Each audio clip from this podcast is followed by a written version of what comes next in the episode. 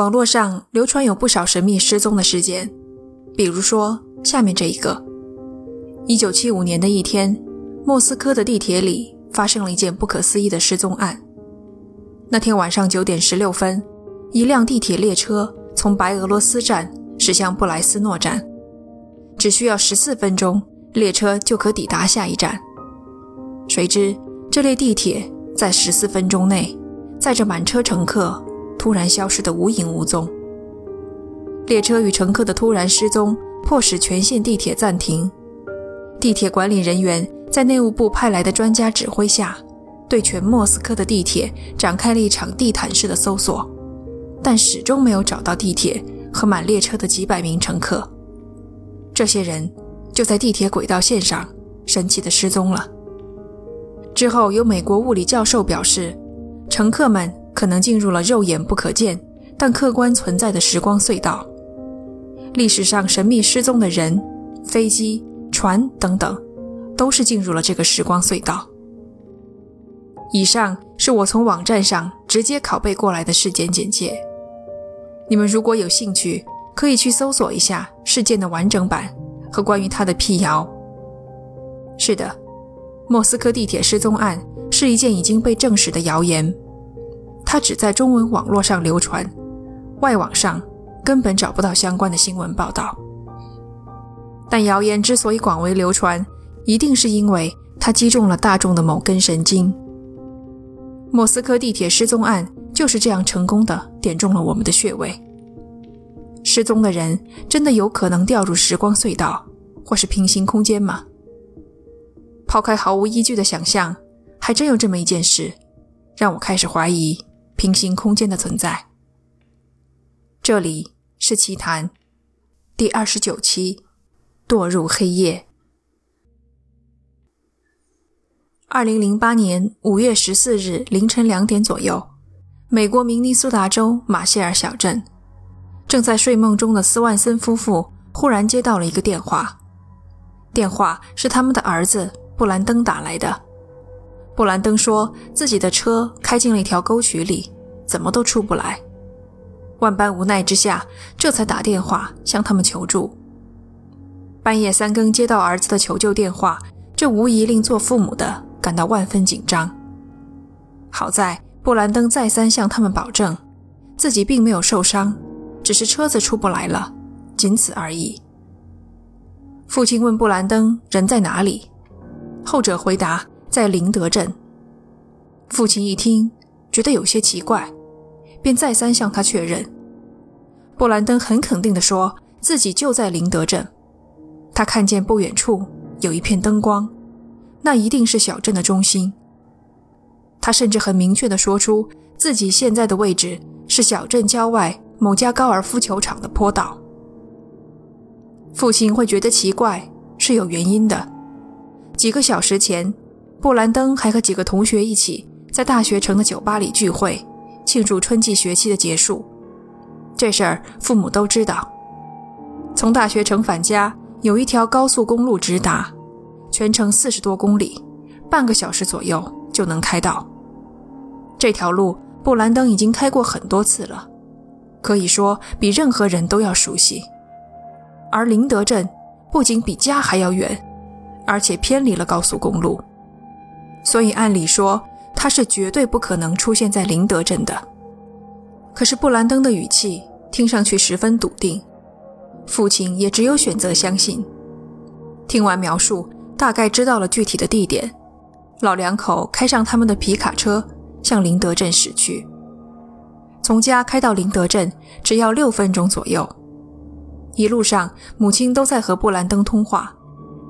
而等他们开到林德镇外的高尔夫球场时，却没有看到布兰登和他的汽车。电话里，母亲跟布兰登说明了这一情况。布兰登说，他也没有看到父母的皮卡车。父亲随即开始闪车灯，这样即使在远处，布兰登也可以看到他们。布兰登也开始闪自己的车灯，母亲甚至可以从电话里。听到他那边发出的咔嗒咔嗒开关车灯的声音，布兰登问：“你们难道看不见我吗？”父亲回答：“看不到，什么都看不到。”父亲再一次问布兰登：“他到底能不能确定自己在林德镇外？”布兰登也再一次给出了肯定的答案。因为着急，一时间双方都有些沮丧，彼此说了一些重话。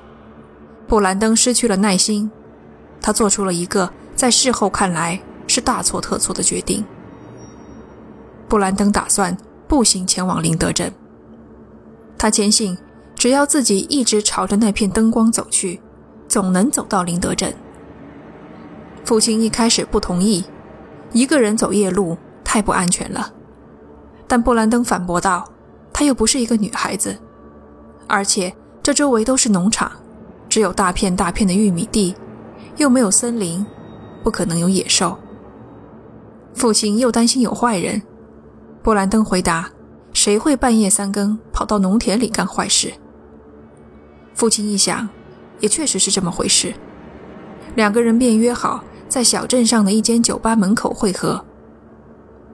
很遗憾，父子二人都没有想到更重要的因素——天气。尽管时间已经来到了五月中旬，但是午夜之后，气温仍然会降到零度。头顶的天空。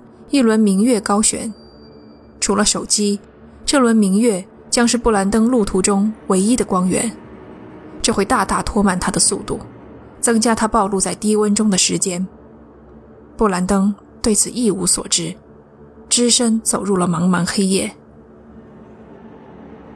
父亲先将妻子送回家，自己再开车出来，去约定的地方接儿子。一路上，父子俩都在通话。布兰登提到自己正在走的这条路，忽然转向了另一个方向。他为了始终朝着那片灯光，只好离开了这条小路，拐进了一片农田。脚下的土地湿润而绵软。忽的一瞬间，一道铁丝栅栏横在眼前。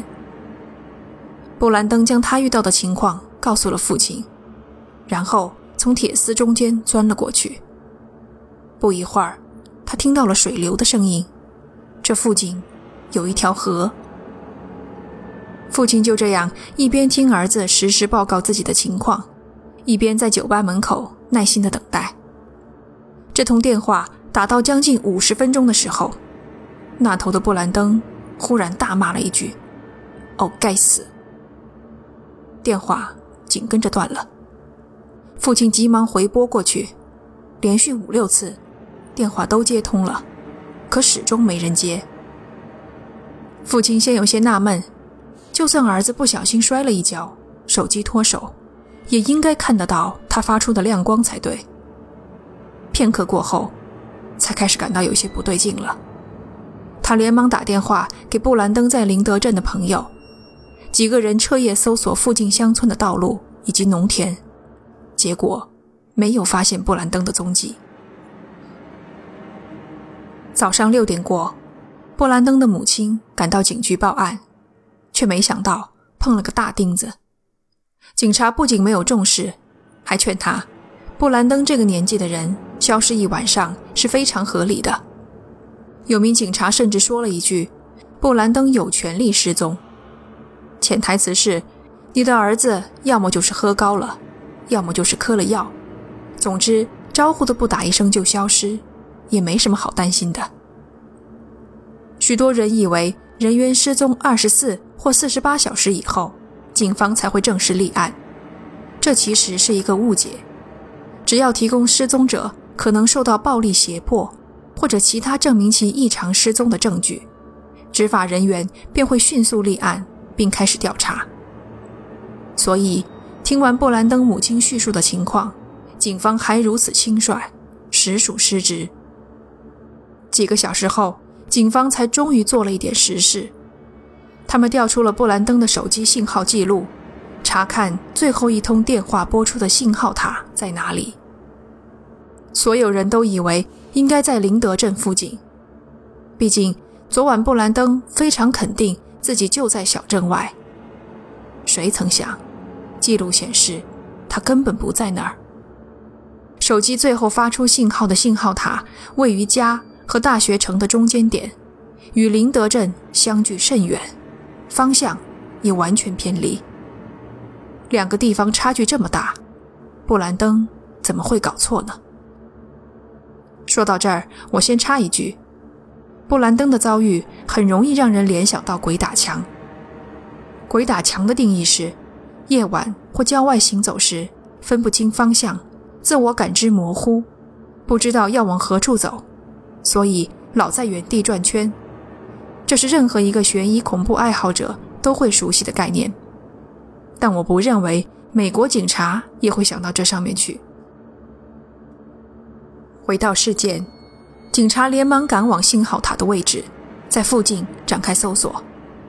很快，他们找到了布兰登的车，的确如他所说，车子开进了一条沟渠。汽车内部没有打劫的痕迹，基本排除了遭到犯罪侵害的可能。现在已知的情况是。布兰登看到了一片灯光，以为自己看到的是一个小镇，便朝那儿走了过去。此地的南边和北边各有一个小镇，要确定它的去向应该不难。可是让警察们感到困惑的是，布兰登昨晚站在这个地方，应该是看不到这两个小镇的。那么，他口中所说的那片灯光，会是什么呢？暂时没人想得到答案。搜救队立即成立，除了警察，还有几十名志愿者和十几只搜救犬，其中有一只寻血猎犬一直跟着布兰登的气味。搜救犬带领队员们一路东拐西拐，绕了不少的弯子，直到他来到一排铁丝栅栏前，并从中间钻了过去。在白天看，这就是用来隔开农田的。普通的铁丝网，没什么特别的。接着，搜救犬走进了一间废弃的农场，很快又出来。这时，队员们都听到了水声，这附近果然有一条河。一切都符合布兰登在电话里的描述。搜救犬沿着岸边走了很久，然而接下来，他的行动让所有人心里都咯噔一下。只见他跳进了河里。难道说布兰登失足跌入了河水中吗？电话中断之前的那句“哦，该死”，指的是这个。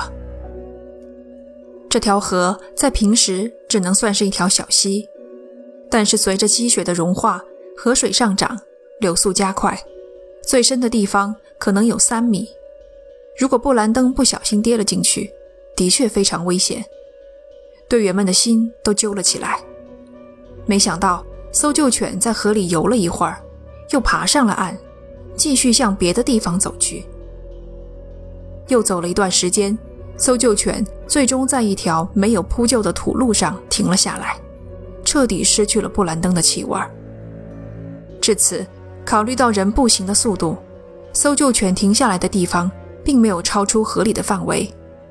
警方立刻在沿线展开进一步的搜索，同时在河中放下栅栏，派出一支水中搜救队打捞一切可疑的物品，包括尸体。按理说，搜索应该没有太大的难度。布兰登走不快，又知道具体的方向，可奇怪的是，搜救队就是找不到他。衣服和手机、眼镜这样的物品也通通找不到。河中放置的栅栏也没有拦下任何可疑物品。搜索的范围一次次扩大，间隔的时间也逐渐拉长。一周、一个月、一年，到后来，搜救队自知找到活人已无希望，便将搜救犬换成了寻尸犬。考虑到周围农田农作物的生长周期，尸体可能掩盖其中，因此。搜救队在不同的时间返回同一个地点重复搜索，结果仍然一无所获。有一次，寻尸犬带领着来到一片区域，与最开始搜救犬停下的地方非常接近。寻尸犬的动作提示队员，这片区域的味道非常强烈。可令人沮丧的是，犬只始终没能找到精准的地点，就好像尸体在另外一个空间。明明可以闻到味道，却看不见、摸不着。布兰登就这样凭空消失了，既没有尸体，也没有留下任何痕迹。布兰登失踪事件在当地一度引起轰动。这件案子有太多的疑点难以解释。布兰登为什么会坚信自己在林德镇？他看到的那片灯光是什么？电话里最后那句“哦，该死”又指的是什么？直到现在，布兰登失踪案仍然是网络上热烈讨论的事件。网友们一共总结出了三种可能的解释。第一种是冻死。当布兰登选择离开汽车，走向那片灯光的时候，他根本不知道自己这么做的危险性。没有穿御寒的衣物，在零度的气温下行走几个小时，身体会迅速失温。布兰登曾经跌入河中，这样他的体温会流失得更快。布兰登会越走越慢，他行进的距离应该非常有限。可是后面几次大范围的搜索都没有找到他的尸体，这怎么解释呢？第二种是意外，布兰登可能一不小心踏入了一个深坑，摔死在了里面，或是又一次跌入河中，不幸溺亡。但是和第一种可能一样，在有限的距离内都应该能找到布兰登的尸体才对。第三种可能。犯罪，布兰登遇上了某个装作要帮助他的人，实际上却被此人绑架杀害，继而毁尸灭迹。负责办案的警察说，他不排除有犯罪的可能性，只是至今为止没有证据表明这是一场犯罪。以上三种可能最后都卡在了尸体无从寻觅这一点上。第四种可能则可以解释这一点。布兰登其实落入了一个平行空间。我知道这种可能性几乎为零。我对所有的答案都持开放的态度，可能性最低的也不例外。布兰登失踪已经十年了，他家门廊上的灯至今依旧每晚都亮着。布兰登的姐姐曾经和母亲有过一段对话，母亲说。我觉得有生之年是找不到布兰登了。姐姐回答：“我觉得我的有生之年都找不到他了。也许布兰登已经回到了家，和他们同在一个屋檐下，只不过他们永远不可能再见到对方了。”这一期节目我们讲的是神秘失踪的事件。如果你喜欢这一类型，欢迎收听专辑里的《孤岛亡魂》《深山幽冥》，感谢你的收听，这里是奇谈，我们下期见。